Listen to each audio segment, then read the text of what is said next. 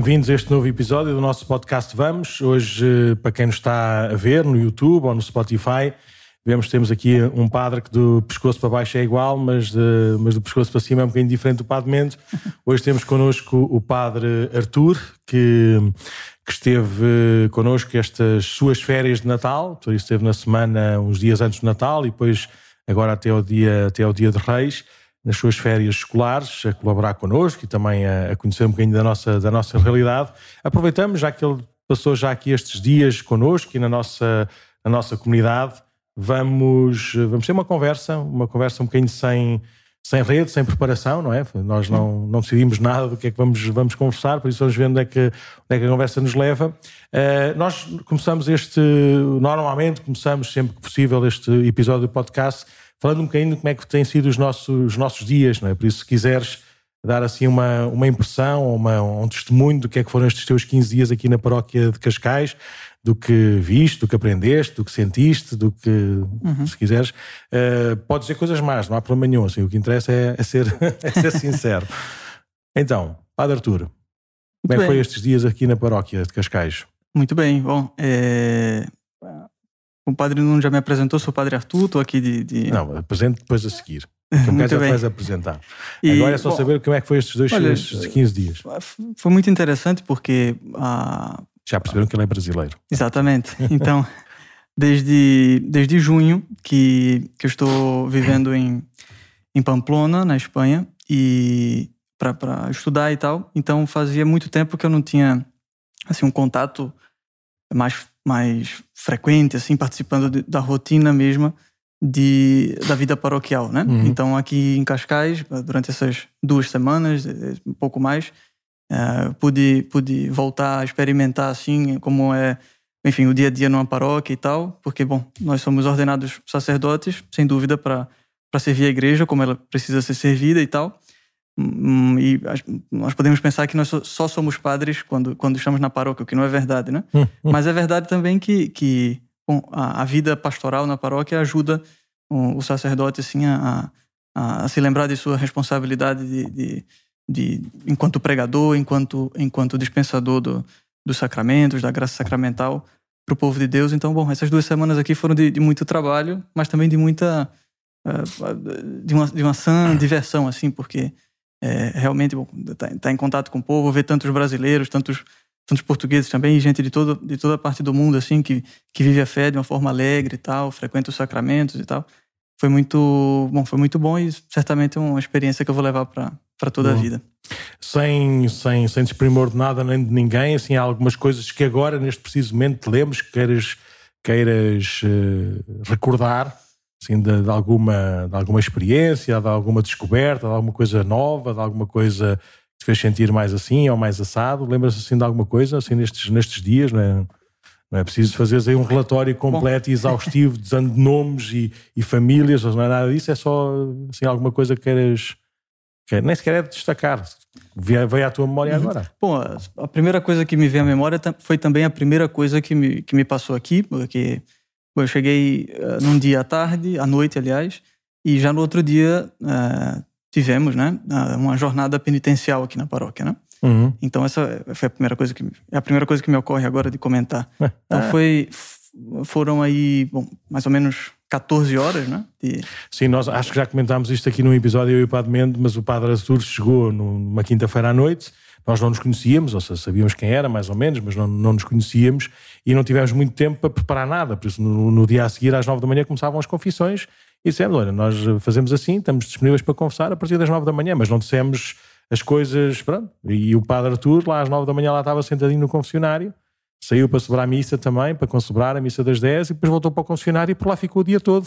Eu bem que dizia, levanta-te, vai comer, levanta-te, vai descansar, arejar a cabeça, mas ele não, não, não, não queria ouvir ou não ouviu, por isso teve, teve de facto das 9 da manhã às 11 da noite, ou às 11 e pouco da noite, sentadinho no seu, no seu confessionário, a atender sempre, sempre, sem Sim. intervalos. Bom, eu, eu, é, não é verdade que eu não parei nenhuma hora, eu parei assim umas duas vezes para rezar e para e lanchar, né? comer alguma coisa e tal. Então, umas duas vezes, né, sem contar a vez que parei para celebrar a missa, foram as, as, minhas pausas, assim. Sim. E sempre a confessar. e sempre a confessar, exatamente. Nunca, nunca houve um, um, tempo em que eu estivesse sentado assim e não viesse alguém para claro. se confessar. Pronto, nós aqui na paróquia, desde há, desde há, há muitos anos, desde uhum. estou cá há 15, pai, desde há 13, talvez, 12 anos, que temos esta proposta. Antigamente era, era também, funcionava bem, com certeza. Normalmente fazia-se noites, celebrações penitenciais à noite. Então chamávamos os padres todos e estávamos todos compactos durante essas horas da noite para, para confessar quem, quem precisava. Uhum. Mas depois, por, por, variadíssimas razões, propostas e caminhos, chegámos a esta, a esta, esta proposta que tem dado os seus frutos. Ou seja, uma das coisas boas de, de ser assim tantas horas é que permite que, que a pessoa saiba que há meio que eu posso ir à igreja e está, está lá para, para confessar. E não é aquela coisa é à noite, acabei de chegar, se calhar vou, ainda há muita gente. Seja, começam uhum. os macaquinhos todos na cabeça para, que não nos leva a confessar e o facto, às vezes também as pessoas estão a passear, estão a passar pela igreja e vêm padre e então eh, aproximam-se para confessar. Tem alguns pontos positivos, tem alguns pontos negativos, de vez em quando há, há enchentes, como não é por marcação, não é? Não fazem uma marcação no telemóvel da agenda a dizer que horas é que estão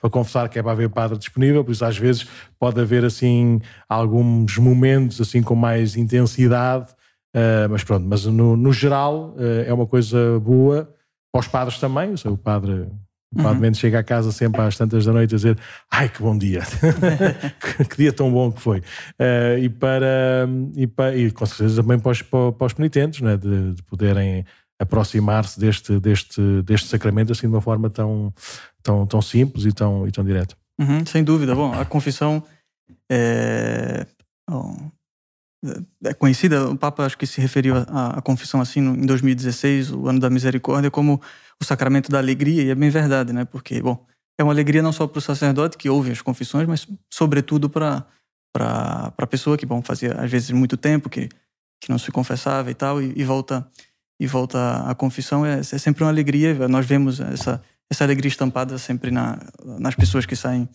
é, das confissões e das jornadas penitenciais. Eu, eu lembrei, ah, bom, ainda que, que o, o abismo de, de, que, que, separa, assim, é uma diferença monumental, né? Entre, entre a bom, nossa vida e a vida do, do cura de Ars, mas eu lembro que quando eu estava no seminário eu tinha lido aquela, aquela biografia uh, do Trochu, né? De, uhum. Uma biografia de, de São sim, João sim, Maria sim. Vianney, e falava assim das horas a fio que ele passava no confessionário todos os Quando, dias. Se tiveres a oportunidade de ir a Ars, que é relativamente perto, é mais perto de, é, mais perto de, de Pamplona, Pamplona do que Cascais. Exato. Eh, vai lá estar, vai estar lá na casa, na casa, na casa sacerdotal, na casa uhum. paroquial, que é mesmo ao lado da, da igreja. Tem lá assim um, um género de um, de um placarzinho de madeira com, com o horário, com o calendário. De facto, ele passava a maior parte do seu tempo de, de, do dia a dia a confessar, a atender sim, de confissão. Sim a celebrar, a rezar, a visitar os doentes, não é? Uhum. Uh, mas, eh, mas as horas, aquilo que chega logo assim à, à vista, é o uhum. tempo que ele dava no confessionário, no atendimento das pessoas. Isso. É um total que, que, bom, me fez lembrar muito, assim, ainda que fosse um, um dia assim mais, mais é, cansativo e de, e de, mais horas assim de, conf, de confessionário, é, bom, me fez lembrar da, da, vida do cura de Asa e tal, e desse livro que eu li no seminário. bom dia, bom livro. E mais assim alguma coisa? Ainda tens dois minutos para poder uh, dizer outras coisas sobre, sobre estes dias aqui na paróquia? Bom, outras coisas assim.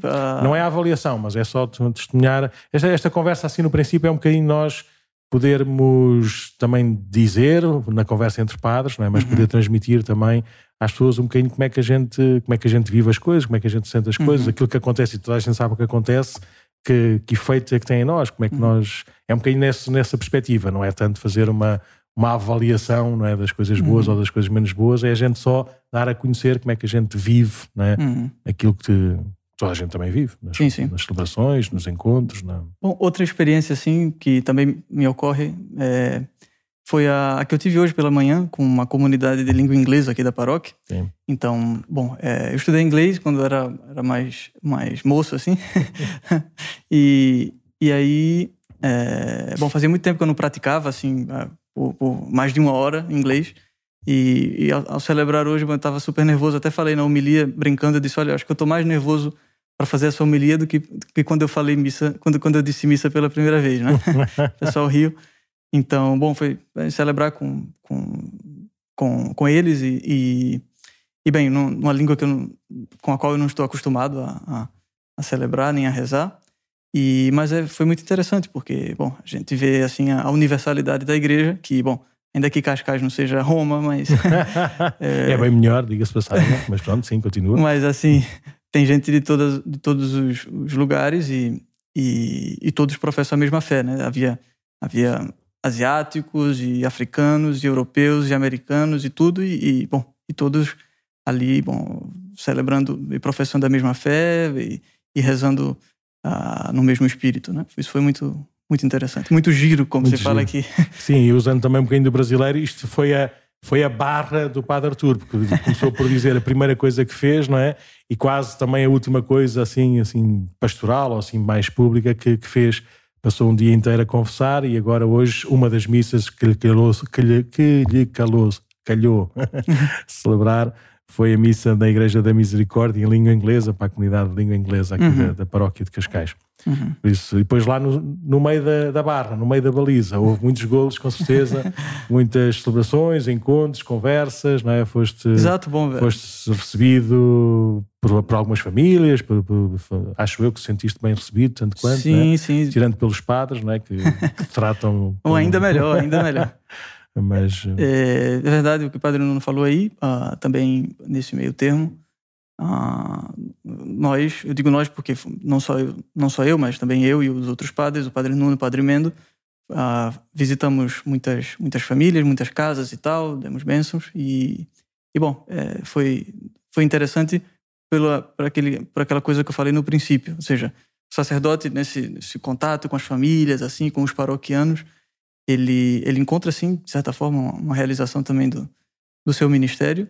E, bom, ainda que faz há algum tempo que eu não, que eu não tinha isso, porque estou tô, a estudar, é, bom, faz, me fez bem, assim, é, recordar essa, essa, essa possibilidade né, da, da, vida sacerdotal, que não é só isso, mas, mas passa por isso também. Passa uhum. por, por essa, esse ser pastor, assim, e estar próximo do, dos fiéis da paróquia.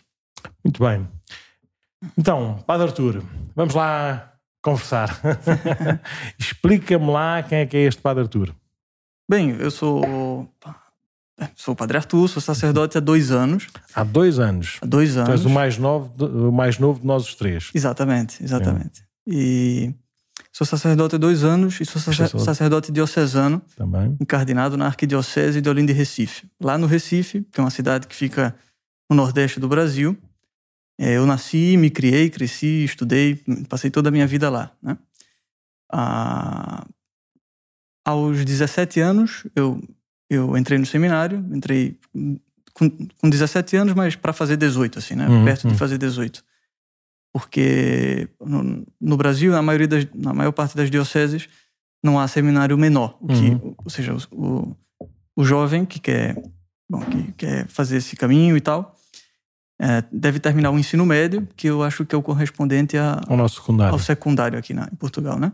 Então termina o ensino médio e aí então é que, é que pode é, entrar no seminário, né? Então assim, eu terminei o ensino médio e tal, ainda comecei rapidamente o curso de Direito, uhum. mas, mas no, primeiro, no primeiro período, no primeiro semestre de Direito, abandonei o curso para entrar no seminário, né? É, bem, e, e nisso uh, fiz o, uh, o propedêutico, depois três anos de filosofia, três anos de. quatro anos de teologia e tal. E, então, terminada a teologia, fui.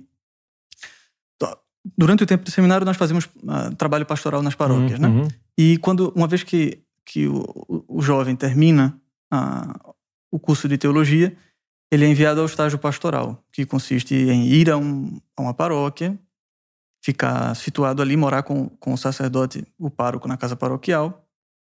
O pároco que aqui chamam o prior, né? Sim. É mas, mas eu acho que, acho que se é entende, é né? Se entende. Sim. Então mora com o pároco na casa paroquial e tal. E eu fui enviado a uma paróquia que está na cidade de Olinda. Olinda e Recife são cidades é, conurbadas, assim, né? Elas quase não se distinguem porque já... Uma é mais antiga, se calhar é mais tradicional. Isso, bom, e outra Olinda, agora é mais forte, é maior. Oh, exato. Olinda é de 1535. Sim. E, e Recife é de 1537.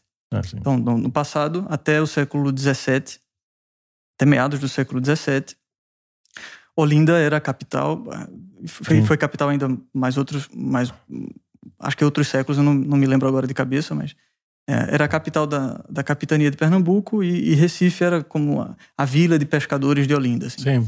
E quando da invasão holandesa no nordeste do Brasil, no, no, na primeira metade do século XVII, então os holandeses incendiaram Olinda, que, que ficava numa colina assim, e como Recife é uma planície, mais parecido topograficamente com, com a Holanda, né? Então eles desenvolveram Recife. Uhum. E, bom, mas são cidades irmãs e, e, que cresceram a tal ponto que uma, uma hoje é, está junto da outra, assim. tem, tem, ruas que a gente não sabe se está no se é Recife é ou se está. Exato. Então, bom, fui enviado, fui enviado a uma paróquia na cidade de Olinda, chamada, num bairro chamado Águas Compridas, que é um bairro na periferia de Olinda, assim, não está perto do, do, centro histórico.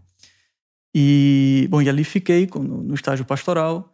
Durante o ano do estágio pastoral, na Arquidiocese de Olinda e Recife, a, a ordenação diaconal e depois a ordenação presbiteral.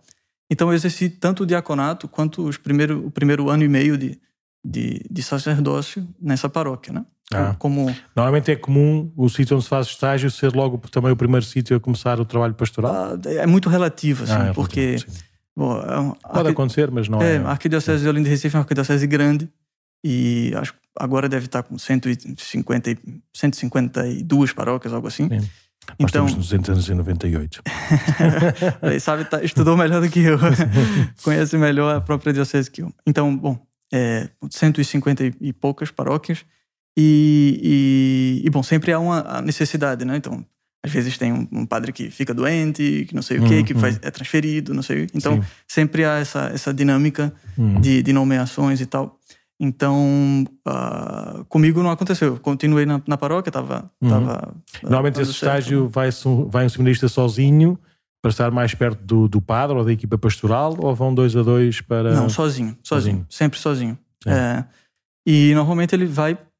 Perdão ele vai justamente para ir se acostumando à, à vida paroquial. E é exclusiva a vida paroquial ou vai às vezes para um, para um hospital ou para uma pastoral uh, juvenil ou vocacional? Ou seja, vai, faz também estágio pastoral noutras realidades da igreja ou é sobretudo paróquias? Olha, na, na Arquidiocese de Olinda e Recife, sobretudo paróquias. Houve um ano, é, é, verdade, faz um, como que há, não sei, como que cinco, quatro, cinco anos atrás, que alguns seminaristas foram enviados à, à região da Amazônia uhum. para auxiliar uma diocese lá, com a diocese Sim. na Amazônia tem, tem outro, outros tipos de, de, necessidades, né?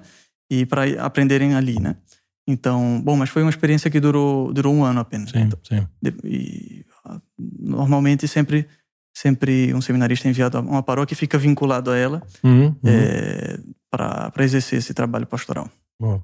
Então ficaste lá como diácono, depois um os primeiros tempos de padre. Sim, os pr o primeiro ano o e meio. paroquial lá. Exatamente, exatamente.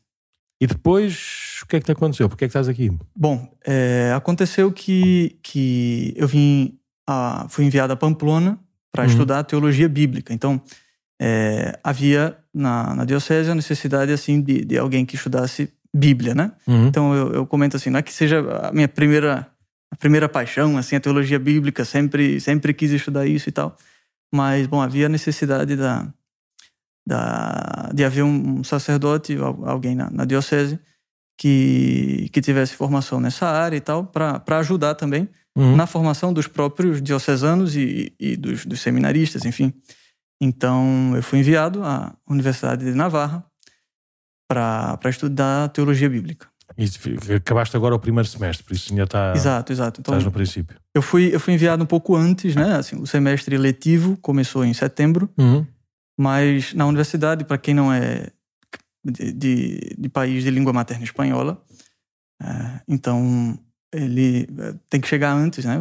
Um aluno novato assim. Tem um mês, para estudar dois meses dois aí meses. De, de um curso intensivo assim de, de castelhano para poder onde está sim. Eh, apto. Já para... estás a falar um brasileiro meio castelhano, sim. eu espero que já não. Tens, já tens intuações mais, não tão cantadas, mas mais. Eh, mais, mais brutas. Sei, mais assim. brutas, sim, do castelhano.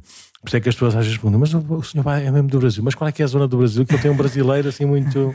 E é um, é um brasileiro de Pamplona. e bem, bem. Então, então o quê? Então, o quê, então, o bom, que sou, sou, do Recife, ah. Recife, uma terra, é uma terra muito bonita. Eu acho que o Recife é a melhor terra do mundo, né? Eu, eu brinco que, que é, todo brasileiro acha que o centro do mundo é o Brasil e Portugal. então, é, o recifense ainda mais, né? Recifense e, e soteropolitano, o pessoal de Salvador, é igual. Então, assim, super bairrista, ufanista, assim, de, de ser de onde é.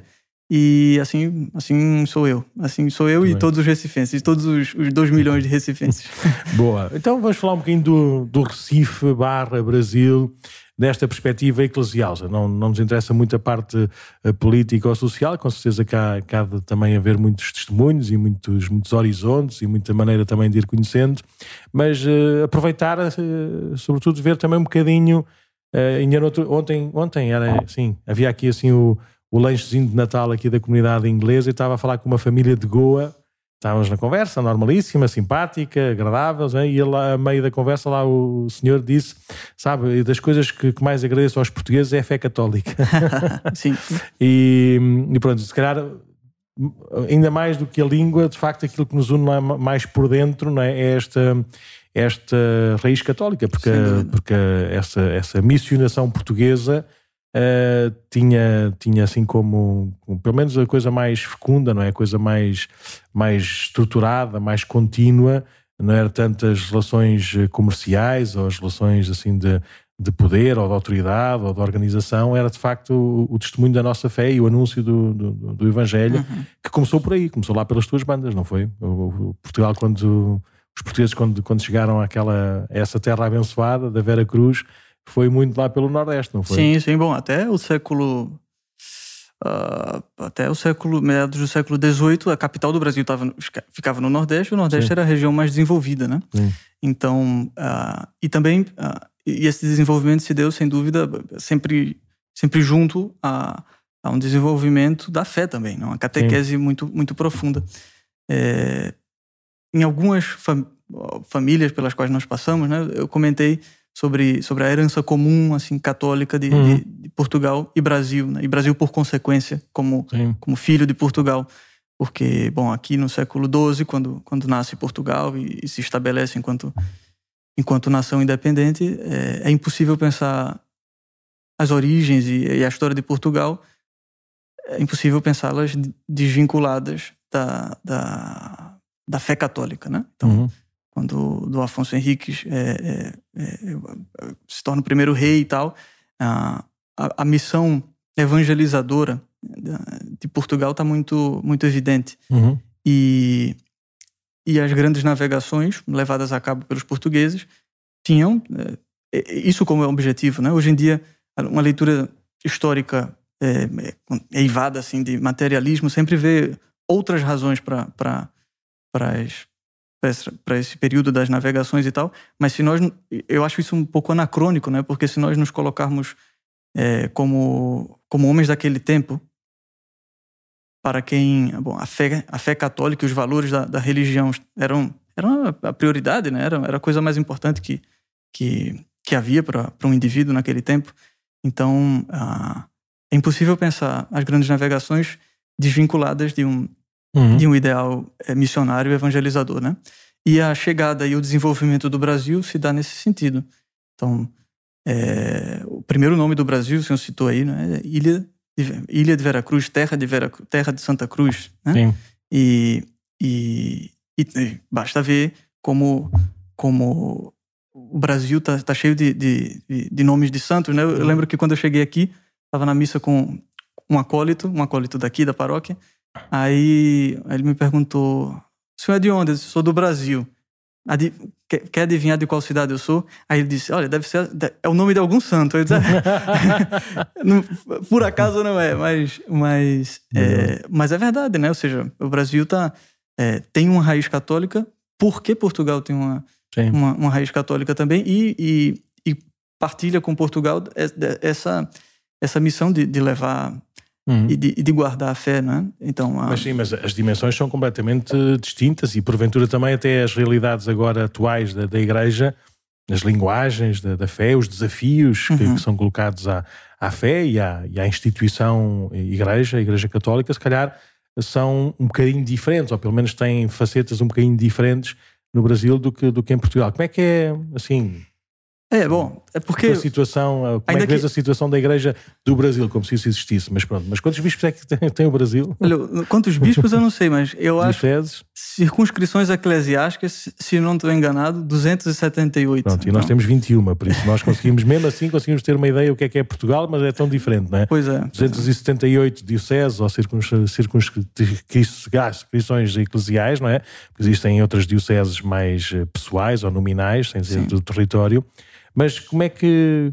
Imagina que, que eu quero ir ao Brasil, não é? Tô, vou pedir ao meu bispo um ano, um, um ano sabático em missão e também em, em aprendizagem, não é? Então, explica-me lá o que, é, o, o, que é que é mais preciso, ou que experiência de igreja é que eu vou fazer, com os seus pontos mais positivos ou mais negativos, assim de uma forma jornalista, sabendo isso, mas uma forma testemunhal daquilo que tu uhum. conheces, experimentas e vais estando atento e vais comentando também uhum da situação da igreja no Brasil atual. É, eu acho que como o senhor falou, né? Essa, se é que nós podemos dizer igreja no Brasil, né? Porque, como eu, como eu falei, ser católico é ser universal, como Sim. eu observei hoje na comunidade de língua inglesa, né? Então, Sim. tem gente de toda parte e todos da mesma fé, é, embora haja traços culturais que, que claro. os distinguem, né? É, acho que o mesmo passa no, no Brasil. Então, o Brasil tem uma cultura muito, assim, muito, como é que eu posso dizer? É muito rica, muito diferente dependendo da região e tal, mas sempre um, é, normalmente você vai encontrar sempre um povo muito acolhedor, que gosta muito de festa, que gosta muito de, de, bom, é, de, de, qualquer coisa é uma desculpa para fazer uma festa, para fazer um comes e bebes assim. Então, eu acho que bom, a, a, prática é, católica no Brasil ela ela é muito marcada por isso, pelas grandes festas uhum. e pelo modo é, o modo cheio de, de, de calor, assim, com, uhum. com que elas se vivem, né? É, eu acho também que outra coisa que, que, que se pode ver no Brasil é, é uma participação muito. Ah, pelo menos na maioria dos, dos, dos lugares, né? muito viva na, na, na liturgia. Uma, uhum, participação uhum. que o, o, povo responde com, com, com a voz alta, assim e tal, e às vezes até com com ah, exagero, né? se, se, é que se pode dizer assim. Sim, com mais teatralidade. É, exatamente. Então, é, é, é, um povo de uma, de uma fé muito, muito sensível no sentido de que é, se pode ver, se pode tocar e uhum. experimentar sensivelmente essas manifestações de, de piedade, né? É uma igreja também, e isso, é, eu acho que eu sou, eu e, e os padres da minha geração, né? Somos todos é, consequência disso, é a igreja que, que, que tem uma, uma juventude muito. Que, que, que, vem se formando muito bem. Uhum, né? uhum. muito, não, não, não, digo aqui que eu, sou, que eu sou bem informado, tal, tô, até que eu estou em formação, né? Mas assim, eu digo que, que é, é um jovem que, que, enfim, estuda o catecismo, estuda a Sagrada Escritura e tal, estuda a liturgia é, e, te, e, pode ajudar, portanto, na paróquia, na, na uhum. com formações e tal. Então, é, eu percebo isso, que é um, é um, é um lugar onde, onde a juventude e as famílias jovens também, né? Porque uhum. esses jovens estão se casando também e Sim. tal. Então, é, é, um, é um... O Brasil é um lugar onde jovens e famílias jovens têm, têm conseguido assim, um protagonismo muito interessante que, que eu acho... É, isso fica muito, muito claro também. Aqui, a paróquia teve uma participação muito importante na, na, última Jornada Mundial da Juventude. Uhum. Eu acho que a, só a presença e o número de brasileiros é, denota isso, né? Como, uhum. como a igreja no Brasil é jovem e, e, e pujante, assim. Como é que é também em termos, se calhar, mais, mais vocacionais, ou seja, de, de das vocações, vocações à vida religiosa, consagrada, uhum. alguns movimentos ou institu institutos ou algumas coisas novas, né? Como é que, como é que a igreja né, se vai renovando todos os dias também nesta, nesta dimensão também importante uh, de serviço, é?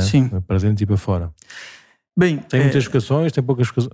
Aliás, eu ouvi uma vez um senhor padre dizer que Jesus disse no Evangelho a messa é grande e os trabalhadores são poucos. Por isso isso é palavra que não passa, palavra eterna. Por isso há de ser até toda a eternidade a messe grande e os trabalhadores poucos. Pois, pois. mas pronto, mas sabendo que, é, que esta é a verdade do Nosso Senhor, como é que é assim, como é que tu vês na, na Igreja do Brasil esta, esta, esta a vida, a vida consagrada, se quisermos, ou a vida de particular consagração, qualquer que seja, quer seja no sacerdócio ministerial, na vida religiosa ou contemplativa, em alguns movimentos laicais também, uhum. de, de, serviço, de cuidado dos mais pobres, ou na educação, ou na saúde.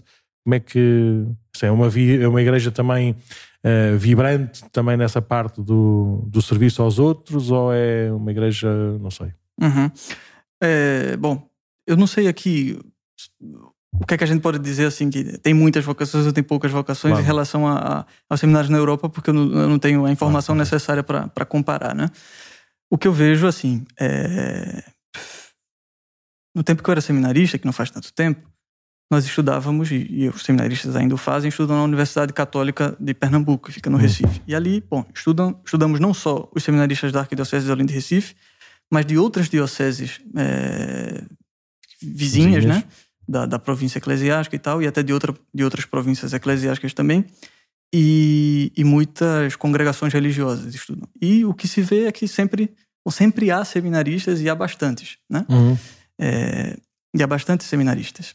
O, o que acontece é que, ah, como, como o senhor destacou, né? Também tem outras formas que, que acho que no Brasil isso, isso se, se vê de um modo especial. Há outras formas também de consagração que, uhum, uhum. que vem crescendo bastante. Então, tem um fenômeno das novas comunidades, né? Não sei como é aqui em Portugal, mas, enfim, no Brasil, no final do século XX, assim, é, foram crescendo e, e no, no, começo desse século também, né?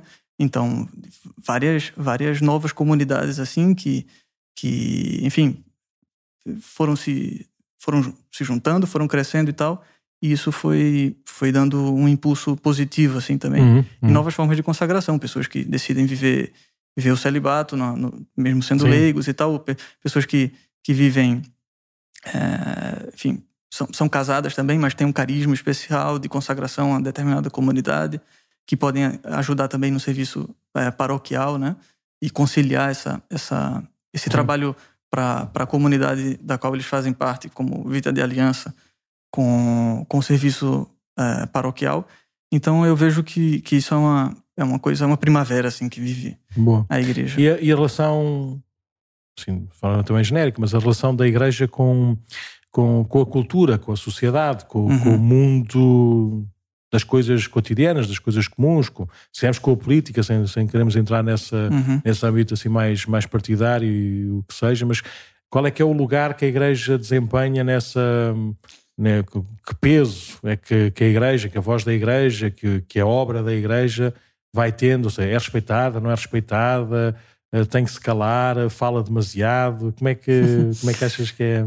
é? Sabendo que a igreja do Brasil é uma igreja gigantesca, é um conjunto Isso. de dezenas e centenas de igrejas, não é? mas aquilo que é a tua percepção... Pois é, olha, a, a minha percepção é, é difícil de, é, é que é difícil de falar exatamente por essa razão, então assim tem de tudo. Sim. Ou seja, tem quem fala e, e, e, e, é criticado porque fala, porque, uhum, uhum. É, enfim, a igreja do Brasil, os católicos somos, não sei, ah, sei lá, 100 milhões de católicos, né? Ou Sim. mais no Brasil. Então, é, é, quando alguém fala, vai, vai, vai haver uma enxurrada de críticas, né? Quando fala de um, para um lado ou para o outro e tal. E ou também se deixa de falar, também uma enxurrada de críticas e tal. Então assim, essa o que acontece eu vejo que apesar de apesar dessa dessa maior transparência e, e visibilidade que essas críticas ou aprovações receberam de, com o advento da, das redes sociais, né? Uhum. Apesar de tudo isso, assim, no âmbito institucional, a igreja ainda é, é bastante ouvida. E, bom, uma coisa um exemplo prático, assim, para não falar só em, em, em, termos abstratos, foi é, o que, que recentemente, há, há, alguns anos, e também este ano, que, este ano passado e tal, o ano que passou, que acabou a semana passada, uhum. é, foi reacendido o debate o debate na sociedade brasileira sobre a questão do aborto, né? Então, uhum. por, via... Como é que é a lei?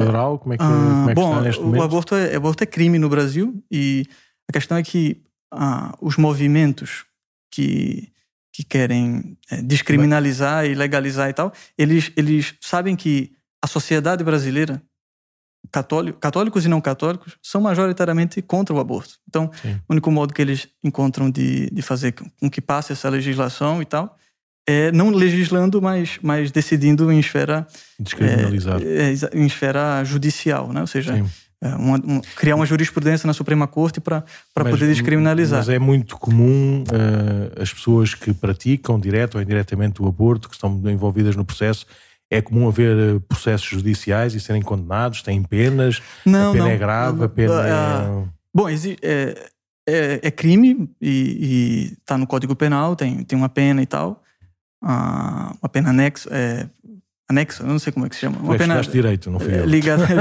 estudei três meses, né? É, mas um, uma pena ligada ao, ao delito do aborto e tal, mas, bom, na prática pouquíssimas pessoas, acho que não tem quase ninguém que seja, que seja penalizado por isso. O que acontece é que, bom, é um marco que, que mostra que, que o aborto é, é um mal em si, né? Então, como eu estava falando, ah, os grupos que querem descriminalizá-lo, sabendo que não encontram apoio para passar uma legislação assim no, no parlamento, é, tentam via ativismo judicial, ou seja, provocar a Suprema Corte para que eles possam decidir, criando uma jurisprudência para na prática descriminalizar. Então, quando a igreja se pronuncia nisso daí, e se pronuncia sempre com uma opinião muito qualificada, né? muito qualificada, é, é, é, sempre muito, é sempre ouvida e respeitada, assim, né? até mesmo no, pelos meios é, que, que promovem esse, esse, essa agenda de, de, ativismo judicial e tal, eles, eles têm uma deferência, assim, para aqui, com a posição. Aqui era exatamente ao contrário, aqui é a Igreja não, não, não pode falar porque parece que está, está a dizer que, que o aborto é uma questão religiosa e por isso quem não tem a mesma fé de, de, dos católicos não, não lhe pode ser imposta uma perspectiva católica Bom, da humanidade. Isso há no Brasil também. Ah, assim, há... Mas não tem, nada a ver com, não tem nada a ver com a fé. Também tem a ver com não, a fé, não tem. como é óbvio. O humanismo, o humanismo nosso, a antropologia nossa, também está enraizada na, na, na, fé, mas é uma questão científica, sim, sim. uma questão natural, uma questão de, de olhar, não é? Sim, claro. E, não precisa ter fé sim, nenhuma para ser contra o aborto, né? Mas às vezes era esse, essa, essa, essa reação e até foi, foi a opção da Igreja, boa ou má, que na, no segundo referendo sobre, sobre, sobre, o aborto não tivesse esse peso principal a, a instituição a igreja, mas fossem católicos normais, uh, juristas, uh, professores, médicos, não é? Uhum. Uh, com os argumentos humanos, lógicos, compreensíveis para todos, sem qualquer tipo de, de fundamento senão, senão humano, não é? defender, defender isso mesmo, defender que que, que o aborto é um, é um, dos maiores, um dos maiores dramas da nossa, da nossa uhum. sociedade e que, não, e que não se resolve nada, antes pelo contrário, uh, apenas essa. Uh, neste momento é visto ou é tido como um direito. Uhum. Nem, sequer é, nem sequer é do género. Isto aqui é uma coisa má demais, grave demais, por isso não vamos pôr ainda pôr mais peso uh, à mulher ou a quem decide fazer, fazer, fazer o aborto. Uhum. Por isso não vamos, não vamos pôr essa, essa carga negativa, esse peso institucional e que, pronto, como é óbvio, qualquer, qualquer bom católico quer o bem das pessoas e não, não, quer, não quer o mal, não uhum. quer pesar, não é? Por isso até foi, foi mais ou menos naqueles católicos mais mal informados ou mais só de, só de nome ou só de circunstância, de facto apela também essa, essa ninguém, acho eu, ninguém quer a condenação por si só, não é? Um, a não ser que haja de facto uma, uma pura, pura crueldade, não é? Se houvesse, não é? Só, mas mas eh, entrou assim, entrou pela descriminalização. Eu não tenho a certeza se o quadro jurídico português não continua a ser a mesma coisa, do género. O aborto continua a ser um crime ou continua a ser uma coisa, uma coisa que, que o Estado reconhece como uma coisa má, não é? Agora, no Código Penal, e a pena é um bocadinho, é, de acordo com a sociedade, a gravidade que se dá a esse, a esse crime, não é? Não sei como é que é o crime da corrupção no Brasil, não é? Mas se calhar há um momento na história em que se acha para, para, combater esse flagelo, então achamos que a corrupção deve ser, deve ter pena perpétua, por exemplo, não é? Mas depois, se calhar, quando, quando as coisas começarem a correr melhor, não é? Não sei quando, daqui a mil anos ou dois mil anos, vê-se que se calhar não é um crime maior de todos e por isso a pena começa a ficar, começa a ficar menor, não é? Por uhum. isso a pena tem muito a ver com, com, com, com, com o peso que o crime pode ter uh, aos olhos da sociedade, não é? E de facto, nós cá em Portugal também não há nada disso, ou seja, não há, não há condenação uh, efetiva, não é? De ninguém que esteja, que esteja, esteja tenha parte ativa neste, uhum. neste, neste crime. Mas, pronto, mas a igreja cá em Portugal, a igreja institucional, os bispos ou, ou os padres, que com certeza podem e devem falar tranquilamente sobre todos os assuntos, mas não tem esse, essa diferença, não é? Que, ou a reverência que, Bom, que tu é, podes dizer quero, encontrada eu, ainda no Brasil, ou já no Brasil. É verdade. O senhor falou assim que quando a igreja se pronuncia, eh, muitas são as vozes que se levantam e dizem, ah, você não deve falar isso porque o Estado é laico, não sei o quê. Isso é no Brasil também. Uhum. O que eu quero dizer é assim que, bom, pelo menos a nível institucional, eh, posso dar um exemplo assim, né? É, se não me recordo mal, em 2021 houve uma audiência pública no, Supremo Tribunal Federal é, sobre essa questão e, e a Conferência Nacional dos Bispos do Brasil foi chamada como amicus curia, né? Ou seja, para dar uma fazer um pronunciamento lá e tal. E tinham duas vozes muito boas, muito qualificadas, que foi, foi a do Dom Ricardo, que eu acho que agora é secretário-geral da CNBB. Se não, CNBB é a Conferência Nacional dos Bispos do Brasil. Uhum. Se eu não me engano, ele é secretário-geral agora, ou não sei.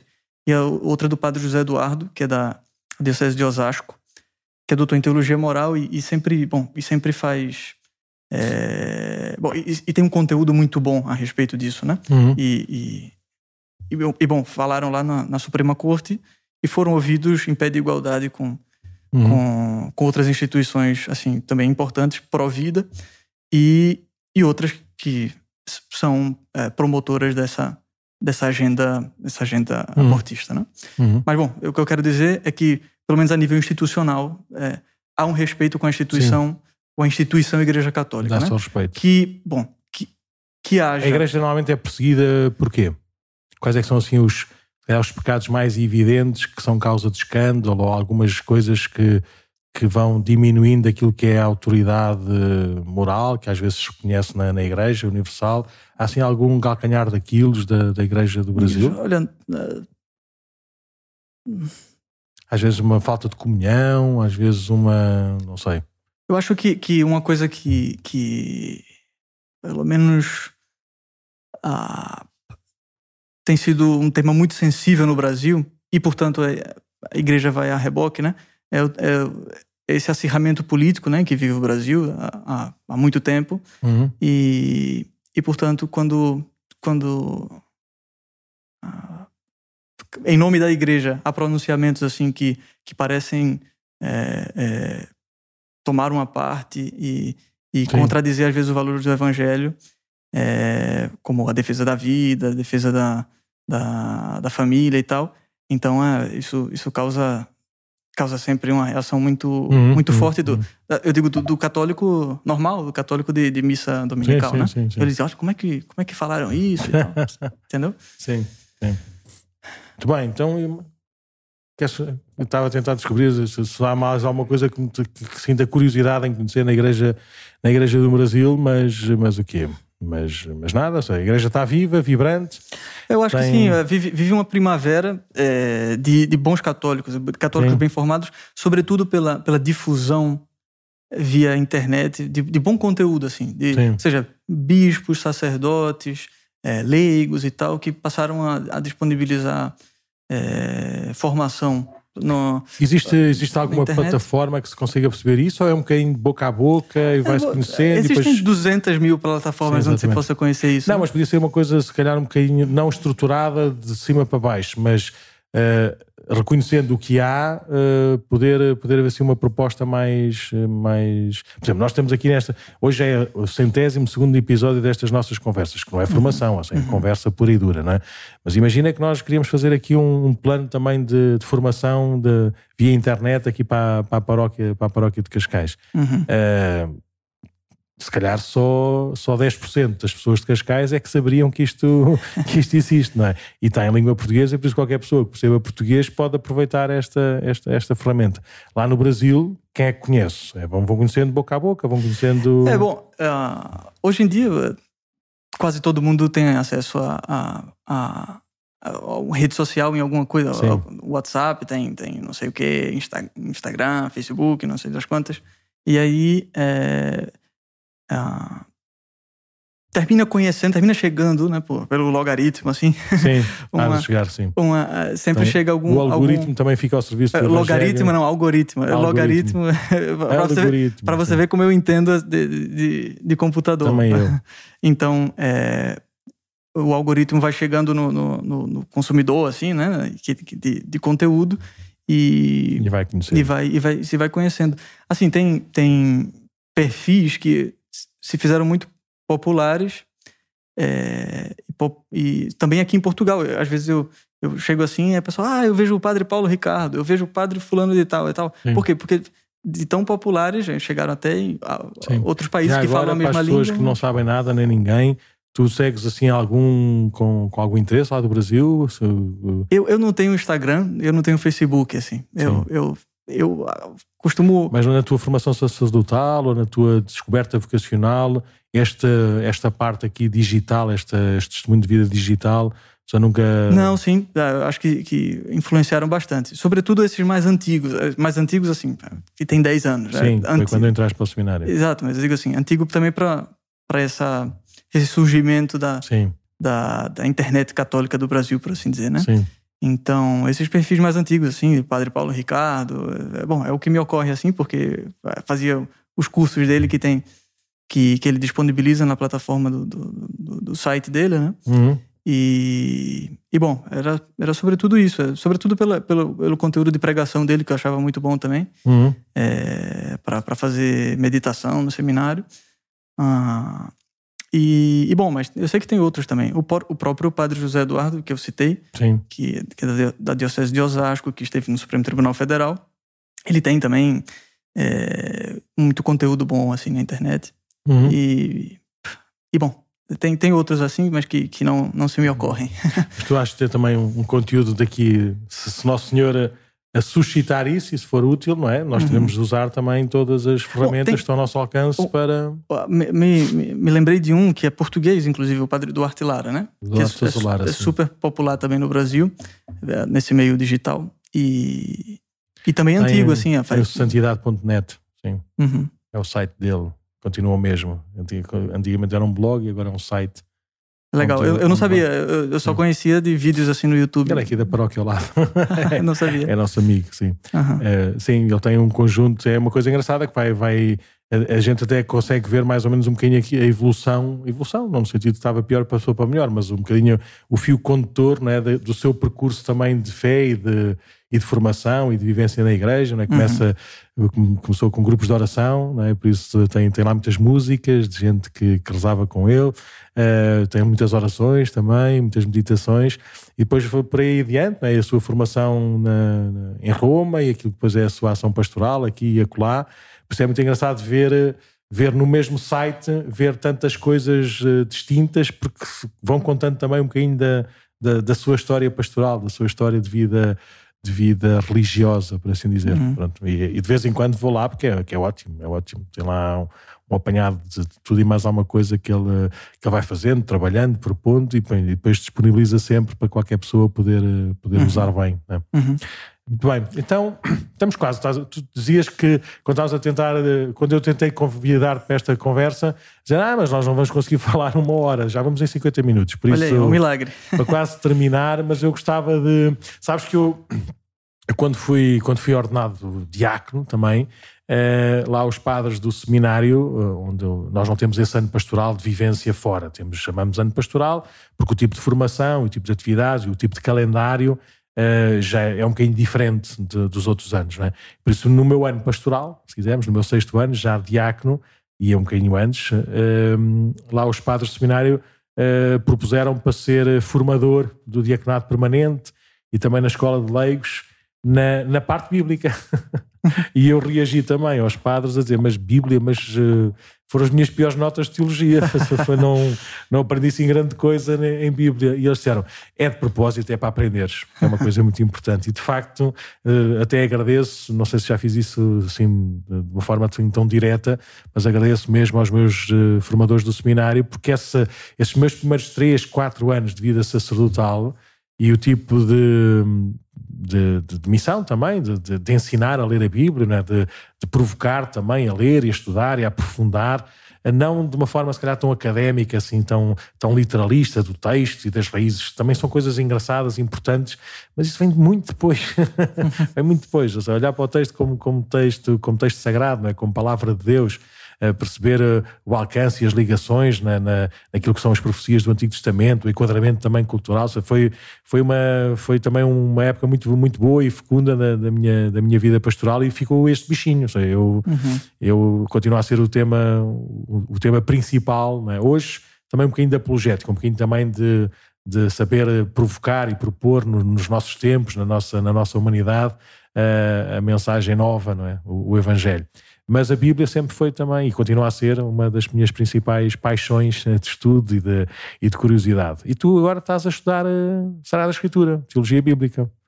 Conta-me lá o que, é que, o que é que aprendes em teologia bíblica e, e, e, tenta lá estimular todos. Nós, nós daqui a uns tempos vamos começar a, os nossos ABCs, não é? Aqui na paróquia, e o primeiro ABC é o ABC da Bíblia, não é? Imagina, tu já não vais estar cá, porque não eras um bom professor do ABC da Bíblia, mas uh, o que é que estás a estudar e que lugar é que a Bíblia pode e deve ter naquilo que é a nossa vida católica, não é? Que se calhar uh, nunca teve assim de uma forma tão difundida esse, esse cuidado da, da leitura, do estudo, não é? De saber, uh, saber testemunhar a, verdade contida na, na Sagrada Escritura, não é?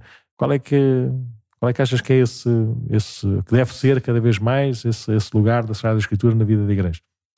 Bom, é, que meus professores não me escutem, mas a, a pergunta é difícil. Sim. Se eles me escutarem, não vão entender que não falam português. Boa. É, bom, brincadeiras à parte, assim. A, a, pergunta é difícil porque, bom, a Bíblia é um, um mundo, assim, né? É uma pode, biblioteca. É, falar de, de, estudos bíblicos, nós temos 200 é, mil dimensões, assim, para para comentar. Mas eu acho que a, a importância de, de, de estudá-la é que, como uh, conhecemos um, um adágio famoso assim da, da teologia, é que a, a, Sagrada Escritura é a alma da teologia. Né? Então, hum. o estudo da Sagrada Escritura é, é, é, o, é, o, é a base de, de toda a teologia. Uh, tem uma, é uma um comentário, é, uma homilia do padre José Eduardo, inclusive, que, de, qual, do quem, de quem nós falamos aqui durante esta conversa, uhum. é, sobre a, a, festa de hoje, a festa da Epifania, que eu acho que, que nos pode ajudar a entender a importância da Bíblia, assim, né? Ele, ele comentando o evangelho da missa de hoje, que diz que os magos no Oriente viram a estrela, né? E bom, chegaram a Belém Chegaram a Jerusalém? Ah, perdão, chegaram a Jerusalém e, e, disseram a Herodes: Onde está o rei dos judeus? Vimos a sua estrela e viemos adorá-lo. Então Herodes fica perturbado e tal, e, e manda perguntar aos, ao sumo sacerdote, ao, aos sacerdotes e aos, e aos escribas, né? Escribas, é, onde devia nascer o, o rei, o rei de Israel. E eles vão a Miqueias, a profecia de Miqueias, perdão, que diz, né? Tu, Belém de Éfrata, não é, de modo algum és a menor de todas as cidades de Judá, porque de ti nascerá o rei, etc. E, e o padre Eduardo observava muito bem, dizendo assim que é, aí estão os dois livros da revelação, a revelação natural e a revelação sobrenatural. Revelação natural porque, bom, através da, da através da estrela, eles chegaram até Jerusalém. Né? Uhum. Né? E bom, através da, da, da, luz natural da razão, nós podemos chegar ao conhecimento de Deus, saber que Deus existe, que Deus é bom, que, enfim, que ele, que ele é, é criador e tal. Sim. Beleza, mas. E. Mas conhecer o rosto mesmo mas pra, de Deus, né? Para conhecer o rosto de Deus, para entrar em comunhão com Ele, né? E descobrir os seus mistérios, descobrir que Deus é Pai, Filho e Espírito Santo, que ele enviou seu filho, que Jesus Cristo é verdadeiro Deus e verdadeiro homem, né? Para descobrir tudo isso, então foi necessário a Sagrada Escritura, foi necessário recorrer a Miqueias, né? A profecia, que é, é o outro livro, a revelação sobrenatural. Então, é, fecha, fechando parênteses agora, Sim.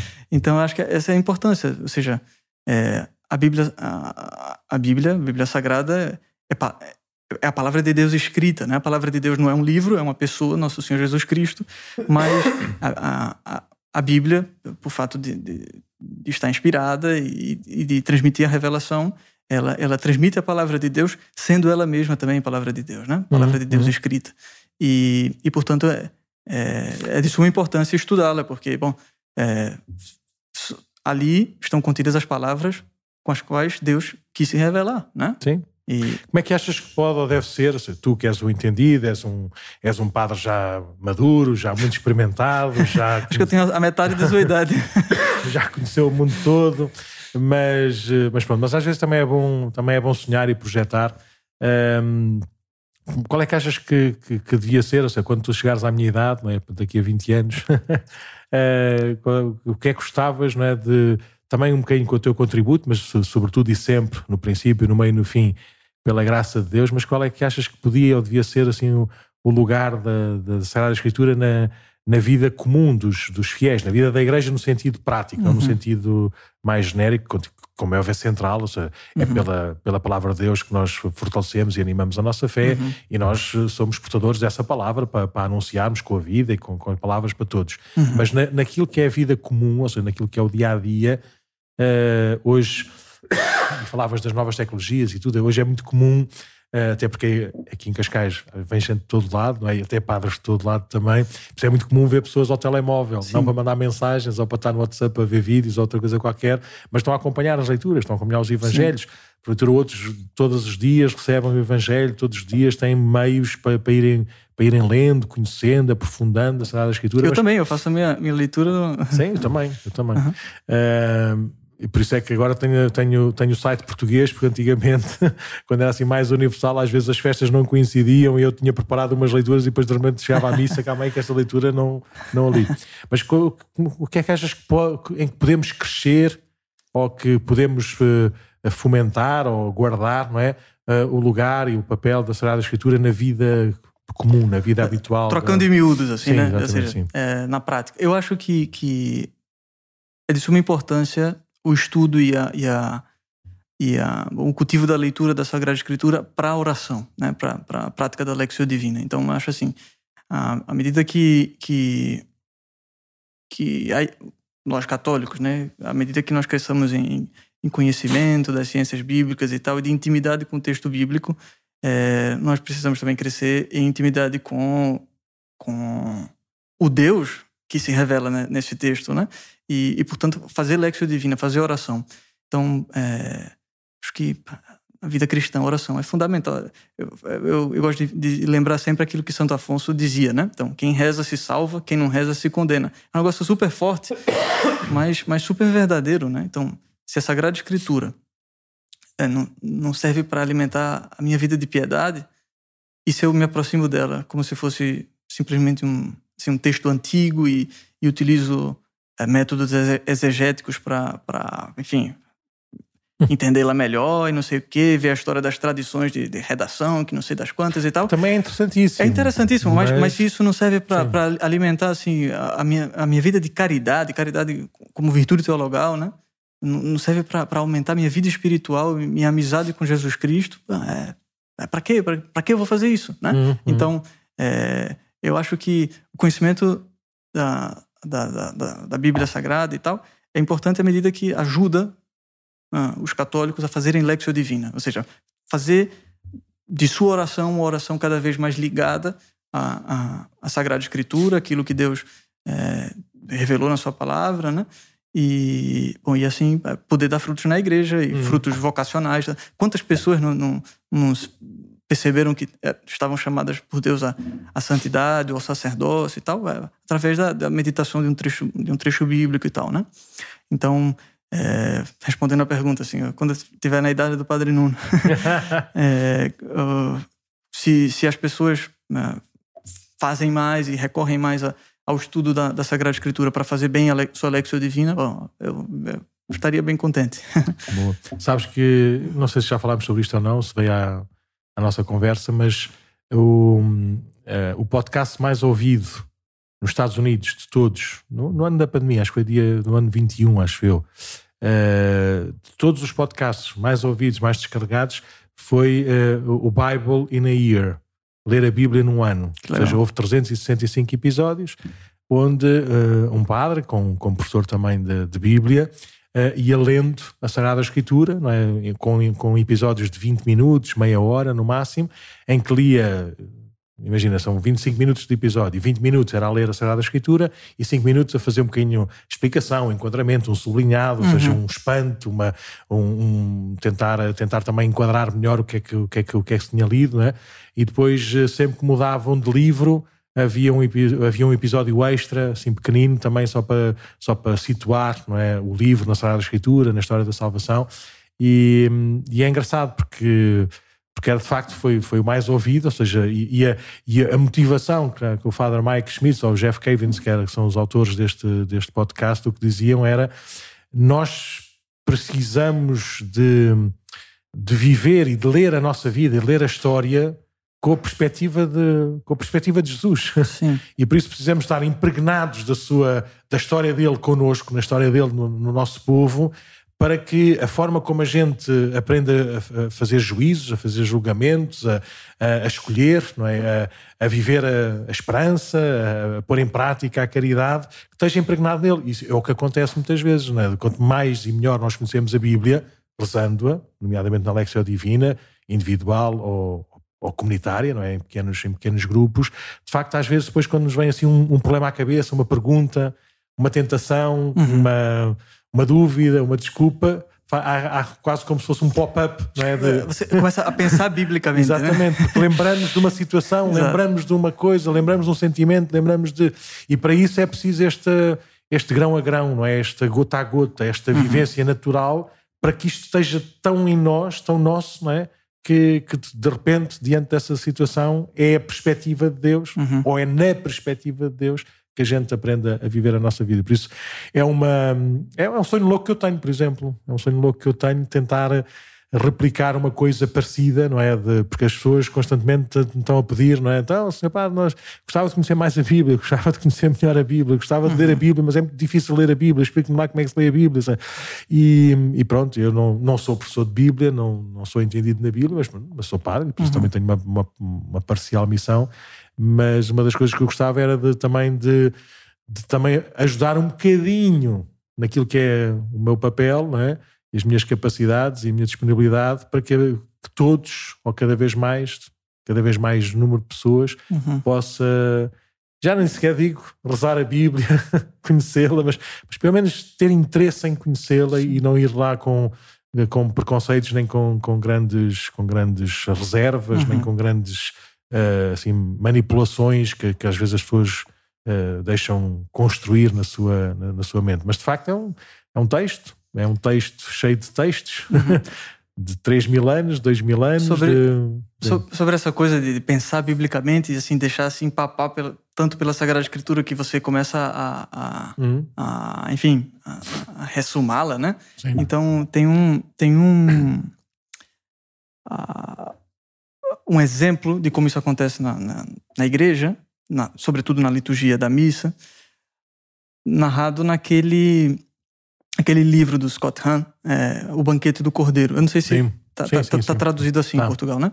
Então ele, ele conta que estava é, passando na, na, universidade assim e tal, e ele ouviu, né? A, o, o sacerdote na, antes da comunhão, ele ouviu assim dizendo: Eis o Cordeiro de Deus. Não, felizes os convidados para a ceia do Senhor, né? É, então, aí ele, ele parou e disse: É o livro do Apocalipse e tal. e aí ele começou, ele começou a ver como a Sagrada Escritura era, era expressada na, na liturgia, sim, na liturgia sim, da missa, né? E, e, e, isso tá, isso tá muito, muito, isso é muito interessante ver como, ver como a, a, a, liturgia da missa, a liturgia eucarística, ela tá, tá cheia de Bíblia, né? Ela tá cheia da, da Sagrada Escritura E, e, e, funciona é, com base nesse, nesse tipo de raciocínio. Esses livros do Scott Anderson são, são fantásticos. São fantásticos. São fantásticos. Se alguma coisa ficar desse podcast, leia o Banquete do Cordeiro. Sim, sim. há vários, há vários deste, deste estilo. Aliás, nós até eh, acho que na altura do Natal até propusemos um também parecido, não é? Que era as raízes bíblicas da, da figura de Maria, as raízes bíblicas da, da Eucaristia, mas o, o, o Scott Hahn é, é, tem, tem formação bíblica normal, Sim, que era. Que professor era, de Bíblia. Professor de Bíblia, era presbiteriano, acho eu, antes da, da sua conversão ao, ao catolicismo, e, e, tem um carisma fantástico, por isso a linguagem viva, vibrante, Sim. não é? Uh, e muito e muito bem muito bem enraizada. Por isso são sempre sempre virem Scott Hahn pá, comprem o livro e leiam à vontade vão ficar deliciados a, a ouvir as suas mesmo que sejam explicações muito muito densas e muito aéreas qualquer pessoa Não, vai perceber porque ele ele, ele, ele traduz de uma forma sim, muito fácil. sim, e aprendemos bastante.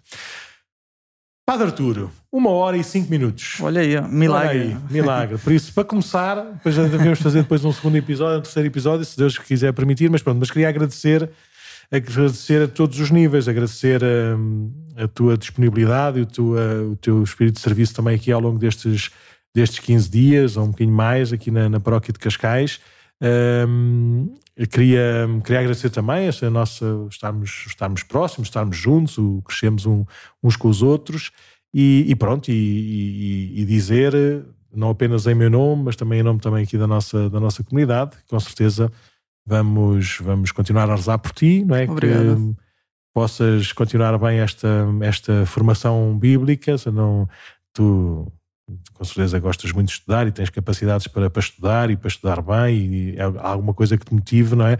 Mas por outro lado também já és padre e às vezes estás lá numa residência de estudantes, podes, não é esquecer, não, mas isso pode ficar assim um bocadinho de lado. Mas eu lembro no seminário, uh, naqueles momentos em que não apetecia tanto estudar, não é? Apetecia mais, uh, apetecia mais viver, não é? Viver a vida pastoral uh, sentar e rezar e dizer calma aí que é, agora, hoje, este é o meu serviço pastoral. Sim. E é por causa das pessoas que um dia vou encontrar não sei Exatamente. onde que eu tenho que estar a ler esta, esta página em grego, esta Exatamente. página do livro, não sei quantos. Por isso uh, que a gente também se associe nesses momentos também para poderes continuar a, a, consagrar a tua vida naquilo que a igreja te vai, vai permitindo. Muito perfeito, obrigado, perfeito. Padre Arturo.